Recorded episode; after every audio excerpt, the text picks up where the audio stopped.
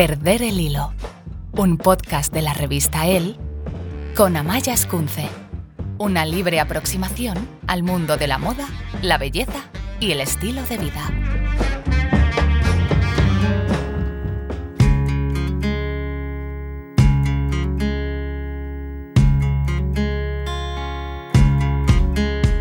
Lo que se habla y lo que no de las parejas.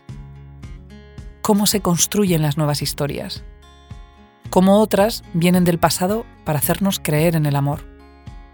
El amor para toda la vida o para unos años, para tener hijos o no. El amor a uno mismo. Hemos querido juntar en este espacio varias historias de amor, normales y corrientes, y por ello extraordinarias. Hoy, en Perder el Hilo, el amor en el año 2023.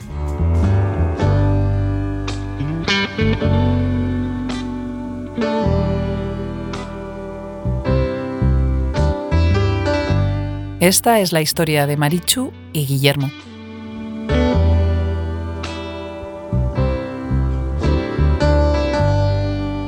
Pues nos conocimos en Tinder, después de ambos dos años y medio solteros, justo en el mismo momento y todo y mm, nos habíamos puesto la aplicación y nos la habíamos quitado mil veces y coincidimos, además siempre lo decimos, coincidimos en la semana del año donde nos pusimos otra vez a, mm, bueno, pues hacer match con gente.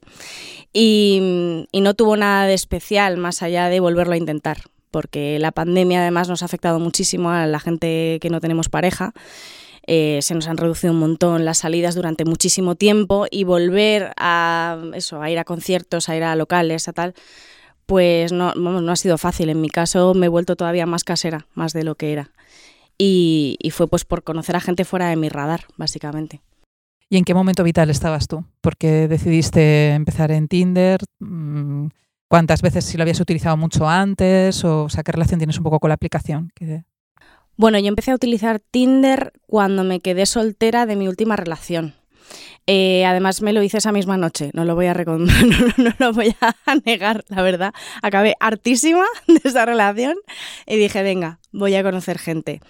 Y me vino fenomenal en su momento, porque nunca había conocido a nadie, o sea, me daba miedo porque mis parejas habían sido de mi, la universidad o mi círculo de amigos y tal pero no sé, me apetecía también salir de mi zona, que además yo vivo a las bueno, vivía a las afueras de Madrid y tampoco soy muy nocturna, no salgo un montón, trabajo en casa, o sea, soy súper casera. Entonces fue una experiencia pues buena, la verdad, la primera vez en 2019, porque conocí a gente súper diferente y y bueno, también te conoces mucho más, o sea, cuando te pones en situaciones en las que, yo qué sé, chicos que nunca te cruzarías y personalidades muy diferentes, no sé, tengo historias bastante graciosas que contar y anécdotas, pero es verdad que es una aplicación que cansa muchísimo. O sea, y te desgasta, porque también hay gente que, que se mete en situaciones muy chungas, en, yo que sé, que acaban de romper, que solamente quieren eh, pues un encuentro puntual y ya está y que mm, no saben lo que quieren y además no saben cómo gestionar a la persona que tiene enfrente. Entonces, si tú estás un poco vulnerable o mm, no sé, blandita, pues te puede hacer mucho daño. Y a mí me lo hizo. A mí llegó un punto que esa aplicación se volvió chunga. ¿Y cómo estáis en este momento? ¿Que os habéis ido a vivir juntos? Eh, sí, o sea, nosotros empezamos a quedar y, y es verdad que al principio hubo no sé, es como que yo tenía las cosas bastante claras. O sea, yo o no tenía pareja y no tenía pareja o me implicaba con alguien. O sea, lo que no iba a aguantar, por así decirlo, son como medias tintas, estar con 20 a la vez que contigo. O sea, si tienes ganas y lo quieres intentar, fenomenal, pero si no, no. Y esa idea la tenía muy clara y eso se lo dije a él desde el principio. Y la verdad que me la jugué mucho porque me encantaba y me podía haber dicho, no, tía, te estás flipando, ¿sabes? Vamos despacito y tal. Pero es que yo que sé, a mí me gustaba mucho y yo quería quedar con ese chico más veces. O sea, no que decidiese a ver si yo era la indicada no, que, que eso se estila muchísimo. O sea, alguien te conoce pero está conociendo a 20 tías a la vez. Y no me apetecía, básicamente. Entonces, si, te, le gustaba lo suficiente, adelante. Y si no, pues, pues nada. Y pues sí, pues le gusté lo suficiente y, ahí seguimos intentándolo. Y empezamos a convivir juntos como a las dos semanas. Sí, o sea, fue un poco, venga, ve a tu casa por ropa y ve a tu casa por ropa, pues era que iba a casa cuando me quedaba sin ropa, efectivamente, solo para eso. y, ya nos buscamos un piso hace como dos meses. Un piso para los dos, para mi perro también y bueno, más grande y tal. Mm. ¿Y tenéis un plan de futuro? ¿Habéis pensado, habéis hecho planes como pareja, un proyecto familiar o no familiar o, no entra en esto? Cuéntanos un poco también tu caso personal con, esta historia, si tú sientes que, que quieres ser madre, no quieres ser madre, quieres montar una familia, ¿esto lo ves ya como una familia? Em, estas cosas, aunque parece muy pronto hablarlas, el tema de tener una familia, un proyecto, qué, plan de vida tienes un poco, sí que lo hablamos bastante al principio, porque los dos tenemos 33 años y, y al final luego ocurren problemas como no, es que yo no quería ser padre o no, es que yo no quiero casarme o yo no tal. Entonces eran cosas importantes que hablamos bastante pronto. Y los dos coincidimos en que por lo menos una familia sí que queremos tener. Mm, y, ser padres es algo que nos apetece un montón, pero es verdad que todavía no, porque no hemos tenido un noviazgo un pelín duradero para saber si queremos tomar esa decisión juntos, que es súper importante. Pero en eso sí coincidimos. ¿Y tú siempre has querido ser madre? O sea, ¿es una cosa que ha entrado en tus planes o...? No, o sea, siempre ha sido una posibilidad que yo he contemplado pero nunca he tenido ese instinto de quiero ser madre. De hecho, yo tengo óvulos congelados porque el año pasado no le conocía y cumplía 32 años y mi madre me lo regaló porque mm, no tenía ningún plan de tener pareja, no estaba conociendo a nadie y ya pues eso, la fertilidad además en nosotras eh, disminuye muy rápido a partir de los 30 o así y preservé la fertilidad y menos mal porque luego empecé a tener una endometriosis tremenda y mogollón de problemas y menos mal que lo hice entonces, bueno, pues eso está allí, es, un, es una opción más en el caso de tener problemas, y, pero de momento no, no, queremos, no queremos tener hijos ahora. A ver qué nos depara el futuro. Pero plan de vida, no, no tenemos plan de vida. A mí casarme me da igual, a él también, y lo que me apetece es estar con él y compartir las cosas, nada más. Eso que dicen que el amor tiene que ser fácil y si no es fácil no es. Lo comparto, 100% eso de estar esperando, ¿no? Has dicho antes un poco que pasa en Tinder, que si me escribe, si no me escribe, si le voy a escribir, si no. ¿Esto te ha pasado con esta pareja o es mucho más fluido? ¿Sabes? Vas solo, no tienes que esperar, no dudas en escribir y es como que todo se acelera de una manera fácil o no? Es que yo creo que entrar a ciertos juegos y a ciertas dinámicas de comunicación, de no le escribo y solo si me escribe y tal, va más en ti que en, que en la relación o en el chico. O sea, es como seguir una estrategia y yo no creo en esas cosas porque es, algo que no aplico en el día a día con nadie, con mis amigos, con mis padres, con, quien sea. Y pienso que con una persona a la que estás conociendo tampoco hay que jugar a ciertos juegos. O sea, me apetece verte, es me apetece verte, quedamos, es quedamos. Y si no quieres, no lo hacemos. Pero es que creo que es, es una chorrada. O sea, y la gente juega muchísimo a eso en Tinder, muchísimo y si no me ha escrito, no me ha leído, no me tal, es que paso de, basar mis relaciones o mis posibles relaciones en juegos absurdos. O sea, si me contestas fantástico, si estás cinco días sin contestarme, evidentemente no tienes ningún interés, pues ya está, pues fantástico. Pero no voy a perder, o sea, sí me ha pasado, pero no, en este punto de mi vida no iba a entrar en eso ya. ¿Y qué es para ti que una pareja funcione? O sea, que, que es la historia perfecta, por decirlo de alguna manera, no existe, pero bueno, para ti, ¿cuál es tu historia perfecta? Mi historia a ver, bajo mi punto de vista, y es la diferencia, o una de las grandes diferencias respecto a otras parejas, otras personas que he conocido, es que me sigo sintiendo libre. No tengo que cumplir ninguna expectativa. O sea, basta con ser yo. Esa es la, cosa y eso me hace sentirme muy bien y muy libre. O sea, soy Marichu y le encanto como soy, no tengo que cambiar nada, no tengo que ser perfecta, no tengo que ser ordenada si no lo soy, o sea, me quiere así. Y no tengo, por eso no tengo ninguna presión y me siento muy a gusto, es como, yo qué sé, como cuando te metes en el agua y está calentita y esa sensación de estar como muy a gusto, pues así, sí, no sé, me siento como en casa, como con alguien que, como, como con mi madre, como con mi hermana, como con alguien que es familia, esa es la sensación que tengo con él, que es mi familia, más que un chico en el que he estado esta etapa o no sé, es, alguien más de, de mi círculo más, más cercano.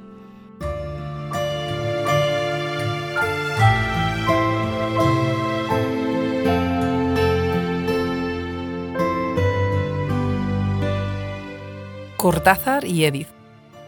Ellos solo se vieron en un barco rumbo a Europa en 1950 y luego se encontraron por casualidad en distintos sitios de París, hasta que Cortázar la invitó a tomar algo. Esta es la carta que Cortázar envió en 1951 a Edith Aron desde Buenos Aires antes de volver a París para vivir allí y encontrarse con ella. Querida Edith, no sé si se acuerda todavía del largo, flaco, feo y aburrido compañero que usted aceptó para pasear muchas veces por París. Para ir a escuchar a Bach a la sala del conservatorio. Para ver un eclipse de luna en el Parvis de Notre Dame. Para botar al Sena un parquito de papel. Para prestarle un pullover verde que todavía guarda su perfume, aunque los sentidos no lo perciban. Yo soy otra vez ese, el que le dijo al despedirse de usted, delante de Flor, que volvería a París en dos años. Voy a volver antes. Estaré allí en noviembre de este año. Y desde ahora pienso, Edith, en el gusto de volverla a encontrar. Y al mismo tiempo tengo un poco de miedo de que usted esté ya muy cambiada. Sea una parisiense completa, hablando el lenguaje de la ciudad y los hábitos de la ciudad.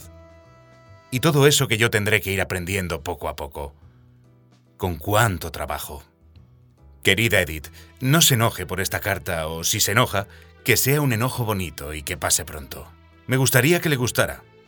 Vea cómo repito las palabras y eso que mi maestra de quinto grado se mataba corrigiéndome el vocabulario y enseñándome sinónimos. Me agradaría que le agradara alguno de mis cuentos. Si usted ya no está en la dirección donde le mando mi carta, y con todo se la hacen llegar, será buena y me mandará su dirección para que yo, una tarde lleno de alegría, pueda lo que quiero decir es que no me gustaría encontrar la casa vacía. O que usted se mudó a Burdeos o a Lyon, o que vive en la Tour d'Oliver de Glisson que tanto me gusta. ¿Verdad que me va a mandar su dirección si ha cambiado? Edith, hasta dentro de poco. Con el mucho afecto de Julio Cortázar.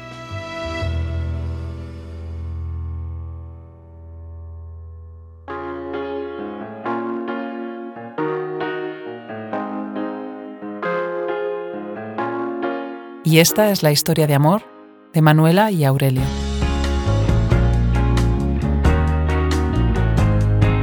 Yo a Aurelio le conocí con 16 años, vamos, 17, yo tenía 16 y lo conocí en una discoteca.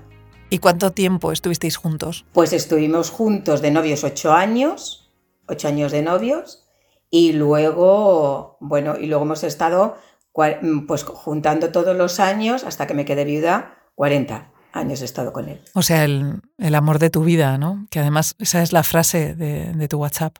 Porque es la persona que más me ha comprendido siempre.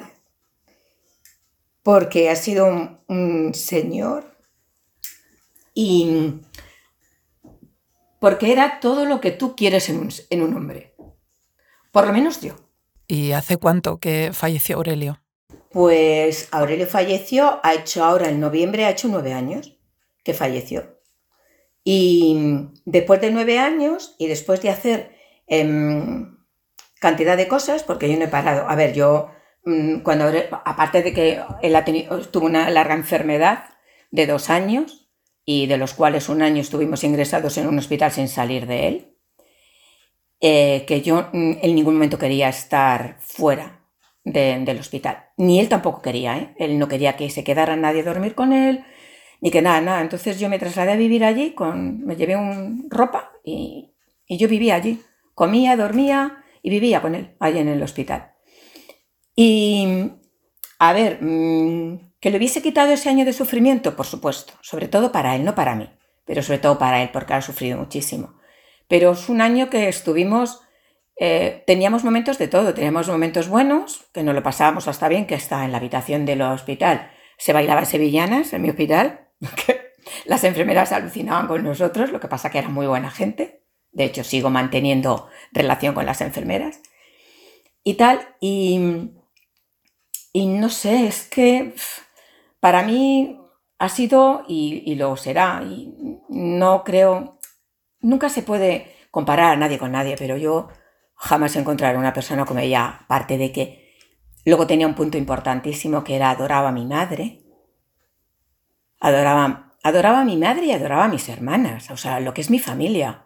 A mi abuela, él conoció a mis abuelos y, y adoraba a mis abuelos. ¿Qué le dirías a alguien joven para, para explicarle cuál es la clave de esos 40 años de una historia de amor con, con tanto respeto y, y admiración. Mira, nosotros hemos tenido, mm, a ver, aparte de pérdidas y tal, pero nosotros tuvimos dos golpes importantes en nuestra vida. Y es que con 28 años perdimos una hija de nueve meses. Entonces, yo creo que hay, hay un punto que era, o te puede unir esas cosas, cuando te pasan estas cosas tan importantes, o te une o te desune. Yo mm, me quedé muy mal, pero Aurelio se quedó peor con la muerte de su hija. Entonces era como, yo llego a un punto que le dije, bueno, pues mm, yo qué sé, si no podemos tener hijos juntos, porque era una enfermedad genética, si no podemos tener hijos juntos, pues mira, tú por tu lado, yo por el mío, y, y ya está. Y me dijo, es que yo no me he casado ni estoy contigo por tener hijos. Entonces eso nos unió mucho más. Luego, estuvimos en un procedimiento que pasaron siete años, queríamos volver a tener más hijos y tal, y, y una prueba de amor por encima de todo, eh, pues Aurelio, o sea, a mí me hacen una fecundación. Entonces, para mí fue un acto de amor maravilloso que a esas edades, y esto es de la edad nuestra, no es muy normal. O sea, no. Entonces, para mí fue otro acto de amor. Entonces, se ha pasado la vida haciéndome, demostrándome lo que me quería. Igual que yo pienso que yo a él. Porque él siempre decía cuando estaba en el hospital que si él aguantaba más era por mí. O sea, no por. ¿Entiendes? O sea que que nos hemos querido muchísimo y yo le daría un consejo a la gente joven. Sobre todo el respeto. Para mí es primordial el respetarse.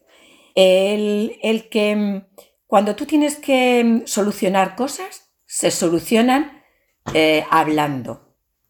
Se solucionan hablando tranquilamente hablándolo y respetando mucho. Es que yo creo que para mí el respeto es lo primordial, pero ya no solamente como pareja, sino como persona. Respetar a otra persona es primordial y en una pareja es importantísimo. Ya te digo, el respeto, la admiración es hacia persona y sobre todo, nunca, nunca, jamás en la vida, eh, lo que te digo, o sea, para mí, que hemos tenido momentos Em, de discutir, hombre, porque tenemos carácter, él tenía su carácter, yo tengo, mi carácter y tal, y de discutir, pero jamás nos hemos ido a la cama discutidos, como digo yo.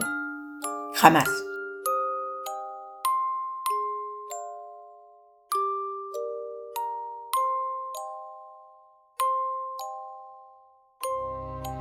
El escritor Francisco Goldman se casó con Aura Estrada una joven promesa de las letras mexicanas en 2005.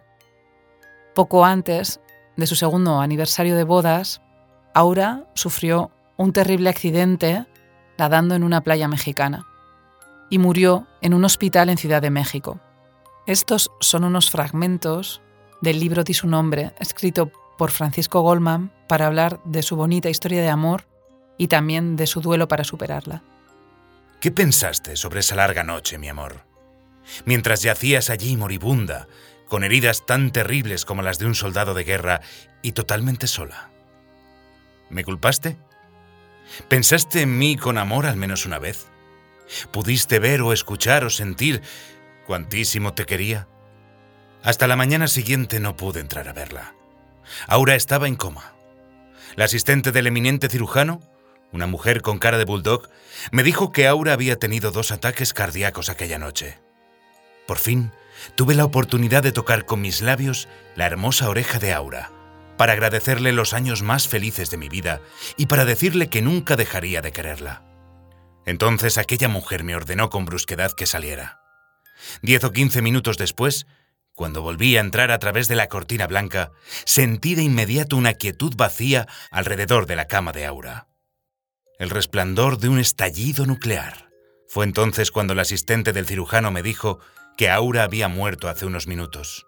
Me acerqué a ella y vi sus ojos sin luz. Besé sus mejillas, que ya eran como arcilla fresca. Mis sollozos debieron de oírse por todo el hospital.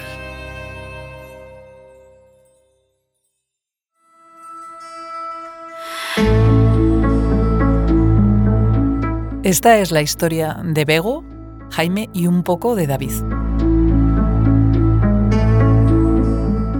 Bueno, pues nos conocimos en el año 2000, estábamos trabajando los dos en la misma empresa, Pero fue gracioso porque eh, mi equipo estaba buscando una persona para completarlo y llegó mi director y en vez de decidir a quién iba a contratar, apareció con un montón de currículums vitae y me dijo, míratelos tú todos y elige tú a la persona, ¿no? Yo con, con 23 años, entonces claro, yo veía esa torre y me llamó la atención una carpeta que había, que era así de grande y dije, ¿quién ha sido el friki que ha mandado esto?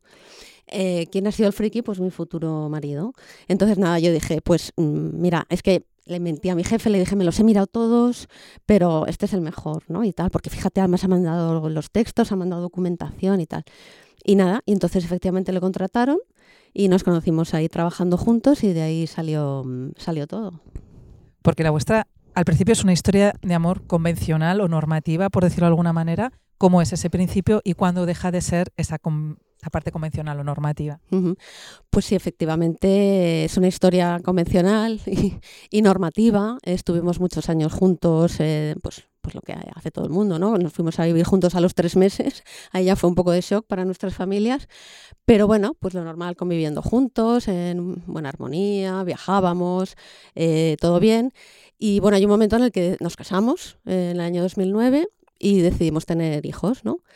Bueno, decidimos tener un hijo porque no queríamos tener más de uno. La cuestión es que empezó la cosa a complicarse porque mm, eh, yo eh, no, podíamos ser padres por vía natural, ¿no? Estuvimos intentándolo durante mucho tiempo, pero no había manera, ¿no? Entonces, pues tuvimos que empezar un proceso de fecundación in vitro.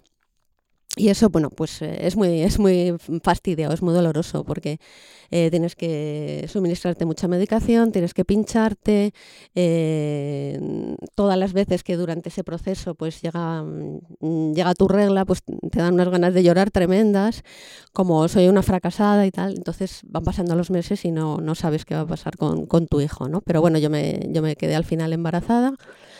Y toda la ilusión que tenía depositado en ese, en ese niño, en ese bebé, cuando nació mi hijo, eh, David, pues bueno, mm, yo, yo aquello no lo asumí. O sea, para mí fue un, un cambio brutal en, en, mi vida mm, para el cual yo no estaba preparada, ¿no? O sea, no, no, mm, todo el mundo te dice lo difícil que es criar un hijo, pero hasta que tienes un bebé y estás solo en tu casa y el niño está llorando y el niño está, eh, yo qué sé, pues haciendo un montón de cosas que tú no entiendes, eh, no sabes qué es eso, ¿no? Entonces, bueno, pues eh, yo, mm, viéndolo ahora con la distancia, sé que en ese momento empecé a sufrir una depresión postparto muy grave, empecé a fumar otra vez, yo había dejado de fumar, empecé a beber más de la cuenta, o sea, a mí se me fue aquello de las manos. ¿Y cómo afecta todo esto a tu relación de pareja? Porque yo entiendo que hasta ahí pues tenéis una relación de pareja bien, pues como todos, mejores, peores, tal, pero me imagino que en este momento es muy complicado amar a otra persona estando tú en una situación así y encima con un niño. Claro, eso fue lo que pasó. La, relación se resintió mucho porque mi pareja no entendía lo que me estaba pasando, ¿no? No, entendía bien eh, cómo un hijo tan deseado me, podía haber trastocado tanto. O sea, él entendía a lo mejor de una manera muy simple que, mm, oye, si lo has querido tanto, tienes que, cuidarlo, tienes que prestarle atención, no puedes mm, deteriorarte tanto. Eh, pero claro, mm, yo aquello ya no lo podía parar. Entonces eh, empezaron a, generarse incluso dentro de la pareja situaciones de, violencia, de maltrato psicológico, incluso a veces de maltrato físico. Yo tuve dos o tres intentos de suicidio por mi parte. Entonces, pues, pues bueno, eh, fue, fue tremendo. O sea, esto fue, digamos, en el más o menos en el primer año o año y pico de mi hijo. ¿Cómo se remonta? Porque hay mucha gente que cree que ir a terapia de pareja no sirve, que una vez que el amor es una cosa temporal, que una vez que se pierde esa chispa, pues que ya no se construye, ¿no? Entonces cuéntanos tu historia, o sea, cómo a partir de ahí empiezas a, a recuperarte y en qué punto estás ahora. Pues en una primera fase efectivamente fuimos a terapia de pareja, eh, a una que, es pública, que proporciona el Ayuntamiento de Madrid, de ayuda para las familias, pero bueno, a nosotros no nos sirvió de mucho porque mm, mi pareja Jaime estaba ya como muy enfadado de la situación que se estaba viviendo en mi casa y él no quería mucho poner de su parte, ¿no? Entonces, eh, bueno, pues cuando yo ya vi que la situación estaba ya francamente mal fue una vez que yo agredí a mi pareja y entonces le rompí la camisa, o sea, como una cosa como de, película de, terror. De, y, nada, entonces eh, me quedé sola en casa llorando, había fumado, había bebido y, ya me paré y dije, mm, me voy a quedar sin mi familia. Dije, voy a perder a mi pareja, que es una persona con la que llevo en ese momento 15 años, que es la que más quiero, y, voy a perder la custodia de mi hijo, porque en un momento dado mm, mi pareja podía ir al juzgado y decir, mira, esta persona no está cualificada para cuidar a su hijo porque no se encuentra bien. Entonces dije, ya está, o sea, he tocado fondo. De esto que te ves físicamente, incluso tocando fondo, sentada en tu casa, tú sola, llorando. Entonces hablé con un amigo mío que me hacía poco tiempo me había dicho, bueno, pues si necesitas ayuda, tengo una psicóloga que es muy buena y tal. Y nada, le pedí el teléfono y empecé a, ir con ella a, terapia, ¿no? Y las primeras semanas de la terapia ya vio el, problema con el que yo iba y me dijo que no era, no era, o sea, que no solo tenía que ir a terapia, sino que también necesitaba apoyo médico, que tenía que ir a pedir cita con el psiquiatra porque eh, necesitaba un complemento en forma pues, de ansiolítico, de antidepresivo, eh, porque yo estaba muy mal.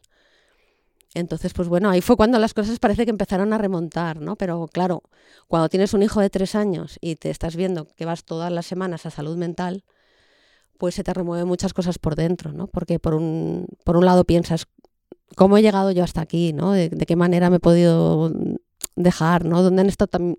Porque yo me sentía un poco sola, ¿no? Al final esto no se lo puedes contar a tu madre, no se lo puedes contar a tus hermanas, por mucho que entiendan que está pasando algo, ¿no? Eh, pero por otro lado, yo me sentía orgullosa porque he dicho, jo, he dado un paso que creo que algún día mi hijo entenderá que su madre esté aquí y, que se ha tratado mm, su, trastorno de ansiedad, su trastorno de ira y que gracias a eso, pues, pues la situación, como tú dices, volvió a, remontar. ¿Y cómo se reconstruye el amor? O sea, esa relación con una pareja, porque yo entiendo que llegas a alcanzar puntos muy complicados y eh, aparte del cariño, tiene que haber ahí otra cosa eh, que, se, va para adelante en, la relación y esa es muy complicada para...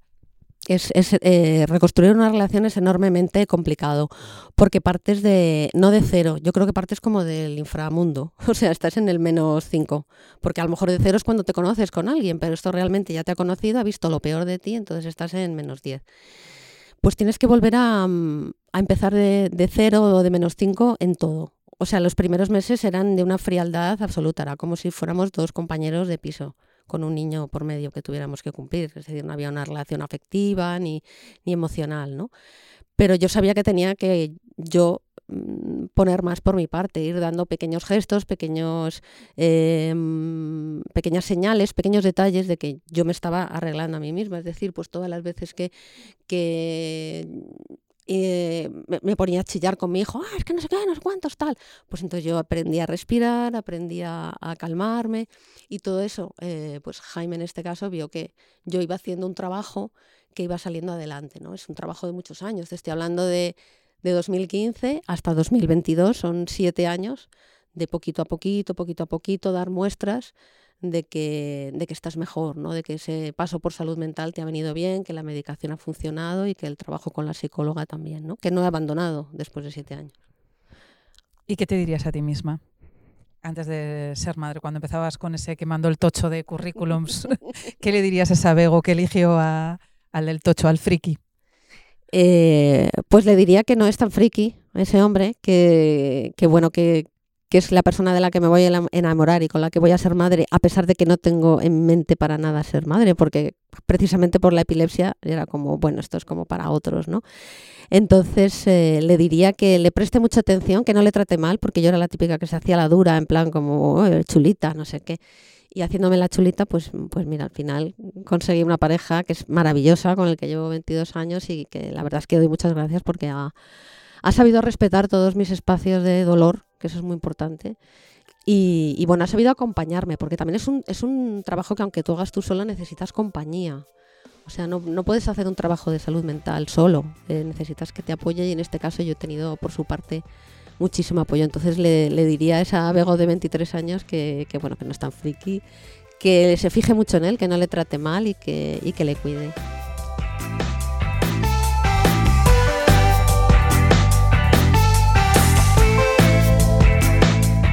Elizabeth Smart era una chica lista, guapa, valiente y rica, nacida en una familia acomodada de Canadá.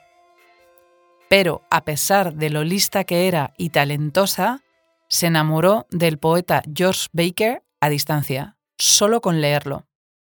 consiguió cartearse con él y cuando estalló la Segunda Guerra Mundial llevó a su mujer, de la que él nunca jamás se separaría, aduciendo que era católico, y a Baker a vivir a California para sacarles de Japón, donde él trabajaba. Bajo la cascada me sorprendió bañándome y me dio algo que no pude rechazar, como no puede la tierra rechazar la lluvia. Luego me besó y se fue a su cabaña. Absolvedme, recé en la Catedral de las Secuellas y perdonadme si he pecado. Pero el musgo nuevo me acarició y el agua que corría sobre mis pies me dio su aprobación. Y los helechos me reconfortaron. Échate en el suelo con nosotros, pues ahora tú también eres tierra, que nada, salvo el amor, puede sembrar. Smart soportó la oposición de su familia e incluso que la expulsaran de Estados Unidos por estar con un hombre casado, siendo él el que era infiel. Baker tuvo 15 hijos en total de cinco mujeres distintas, cuatro con Elizabeth Smart, y ella lo sacó adelante sola. Contó su historia de amor en la autobiografía Ayer en Central Station me senté y lloré, y gracias a los beneficios consiguió mantener a su familia sin la ayuda de George, que incluso dejó por los suelos esta obra suya. Esta es una de esas historias de amor que no terminan bien, pero eso no resta nada al amor que sintieron y que ella también cuenta en la novela. La inundación empapa todas mis herramientas de relación trivial. A la pregunta más sencilla de un extraño respondo con mirada de incomprensión total. Clavada en el suelo, como embrujada, sonrío la semisonrisa del idiota, mientras siento un ardiente fluido desbordarse de mis ojos. El amor me posee y no tengo alternativa. Cuando el Ford traquetea hasta la puerta, con cinco minutos, cinco años de retraso, y él cruza el césped bajo los pimenteros, permanezco de pie tras las cortinas de gasa, incapaz de moverme para ir a su encuentro o de hablar. Estoy convirtiéndome en líquido para invadir cada uno de sus orificios en cuanto abra la puerta. Tenaz como un pájaro recién nacido, todo boca con su único deseo. Cierro los ojos y tiemblo, esperando el paraíso. Va a tocarme.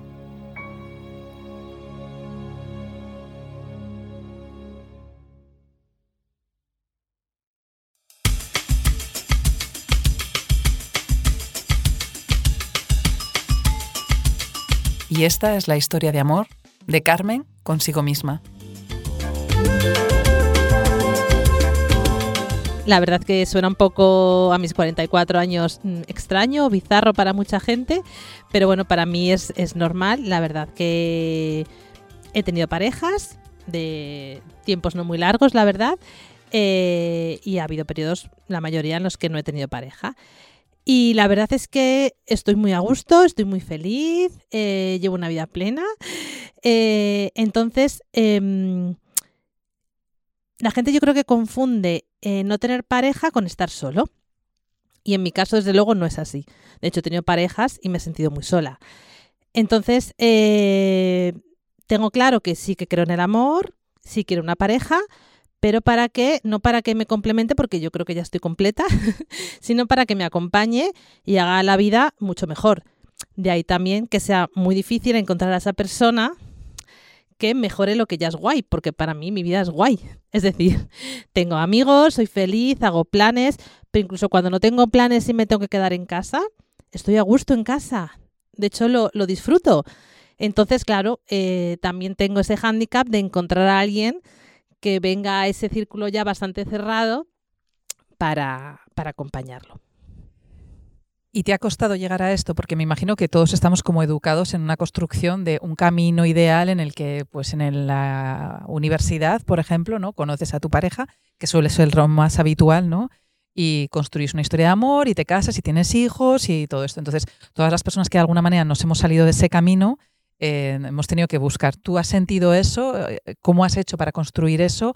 ¿Y cómo has hecho para, para sentirte feliz dentro de esa historia y tú misma? Sí, sí, ha habido periodos y etapas de todos los tipos, en los que me he sentido más a gusto conmigo misma, en los que me he sentido menos, en los que sí que he tenido esa necesidad de tener pareja, ya no sé si tanto por mí, que luego me he dado cuenta que igual no era tanto por mí, sino por la sociedad. Al principio eres jovencita en la universidad y bueno, vas teniendo rollos y tus amigas también, estés todos en el mismo nivel. Y de repente, un día casi me despierto y veo que a mi alrededor ya eh, todos mis amigos empiezan a tener parejas como formales. Luego ya llegaron las bodas. Y fue ese periodo, yo creo, en el que más me angustié de verme fuera de lo normativo de pues con estos años ya tendría que tener mi pareja, eh, igual algún niño. Y esos periodos fue encima casualmente, casualmente no, en los que ya dije, venga, eh, aplicaciones para ligar, bienvenidas, ha llegado vuestro momento que luego sí queréis os cuento, pero tampoco salió muy bien. Y ese periodo sí que lo sufría más, de necesidad, de, y claro, como iba con esa ansiedad, no salía nada bien. O sea, iba como cuesta abajo sin frenos. Entonces ya paré y dije, bueno, a ver, ¿qué quiero, qué no quiero, cómo lo quiero? Y, y, me ha costado llegar a este punto, claro que sí. O sea, no ha sido, yo he sido feliz siempre como estoy, no, ha sido un proceso. ¿Qué te pasó con las aplicaciones? ¿Cómo llegaste a las aplicaciones y cómo te fuiste, por lo que dices? Pues mira, la primera vez fue porque dos amigas, típico día de fiesta, venga Carmen, bájatela, y yo, que es que no soy, yo me conozco muy bien a mí misma, para bien o para mal, sé mm, cómo soy perfectamente. Dije que esto no me va a funcionar a mí, que es que no, y que no, y que no. Y ellas, que sí, que sí, que sí, me la bajé, ¿vale? Tinder. Y al día siguiente fue como, ¿qué hago, ¿qué hago con esto entre mis manos? ¿Esto cómo va? Era el principio, principio. Y, y, bueno, le di como una oportunidad, pero como yo no creía, o sea, estaba totalmente negada y cerrada a esta historia, pues me la quité enseguida. Fue como que no, que lo ves, yo tenía razón y esto no es para mí. No le di una oportunidad real. Luego, ya al cabo de, pues, yo creo que un año, año y pico, me la volví a bajar, ya con intención de, venga, esto no es malo, no tiene por qué ser malo, es una opción más, igual que cuando vas a un bar. Oye, nunca se sabe. Y, ya con esta otra perspectiva, pues ya sí, pues eh, conocí chicos, eh, tuve citas, pero vamos, mm, ¿a cuál peor? ¿Verdad? Yo dije, esto, esto no está yendo nada bien, surrealistas de querer llegar y, llegar y querer irte al minuto y decir, madre mía, madre mía. Entonces, eh, probé con otras que no eran Tinder, en plan, a ver si, ¿sabes? Mm, no soy yo, es Tinder, voy a probar con otras. Igual, pues he conocido a rolletes, que bueno, pues igual para un momento bien, pero no, no, no sé. Y tengo amigas que han conocido a sus parejas por, por esas aplicaciones, o sea que hay gente que le funciona, pero a mí tampoco, no. Tú eres una romántica, además. Mira, el otro día me lo dijeron, me lo dijo un chico en plan, el caso es que tú eres muy romántica. Y dije, pues sí, digo, a veces intento ocultarlo, no sé por qué, pero sí lo soy. Casualmente, sin necesidad de ahora buscar una pareja a toda costa, pero sí que soy romántica, la verdad. Pero es como que tienes un punto como pragmático también. Cuando estás hablando del amor, estás siendo como muy pragmática en lo que estás diciendo. O sea, realmente necesitas que te funcione a ti, mucho más que estar en una pareja. O sea, por lo que dices, parece imposible que te mantuvieras en una pareja que no te encajara. Justo, sí igual también y yo estoy yo voy al psicólogo y yo estoy tratando esto porque tampoco igual que no está bien dependencia emocional de una persona engancharte al primero que pase por por tener pareja yo estoy trabajando justamente lo otro de no estés tan cerrada, ábrete, eh, la pareja también te puede traer cosas buenas y, y, no veas solo lo negativo, o sea que también es un trabajo que, que yo hago. ¿Y qué le dirías a alguien que pues eso tiene que está en la fase anterior esa, ¿no? en la que sus amigos empiezan a casar con los amigos de la universidad y está sufriendo un poco porque cree que no está dentro de lo normativo, ¿no? ¿Qué, consejo le darías a alguien que esté así? Es que es difícil, ¿eh? porque si te das cuenta, la sociedad está preparada para tener pareja. Desde comprarte un piso hasta hacer la compra en Mercadona, eh, todo, eh, planes, está todo como eh, diseñado para tener pareja. Es que esto es un tema bastante complicado. Por ahí yo creo que también nos cueste tanto estar solteras, o sea, no tener pareja. Entonces, yo creo que alguien que esté en mi situación diría que no se esfuerce porque tampoco va a acabar bien. Entonces va a ir de un, de un lado a otro y eso al final por dentro mmm, acaba súper vacío porque me ha pasado. Entonces antes de estar vacía y mal es mejor estar sola y si tiene que llegar, yo confío también mucho en eso, va a llegar pero va a llegar cuando tú estés bien y, y a gusto contigo misma. Uno no.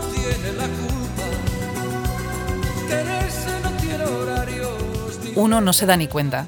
Eso cantaba Julio Iglesias. El amor parece que tiene que ver con eso, con no darse cuenta, con cambiar las expectativas, con seguir nuestro propio camino, que a veces es en soledad demasiadas comedias románticas y demasiados cuentos de príncipes y princesas. Nuestra educación sentimental se olvida de lo práctico, del día a día, de lo que pasó después de comer perdices. Y eso es lo que queríamos contar. ¿Qué pasó? Al menos para cada una de estas historias de amor. Las grandes y las pequeñas. Las que empezaron y las que acabaron. O las que continúan incluso en el recuerdo. Se habla de fracaso en el amor cuando las parejas rompen. Pero fracaso sería no intentarlo. Perder el hilo. Un podcast de la revista El con Amaya Escunce.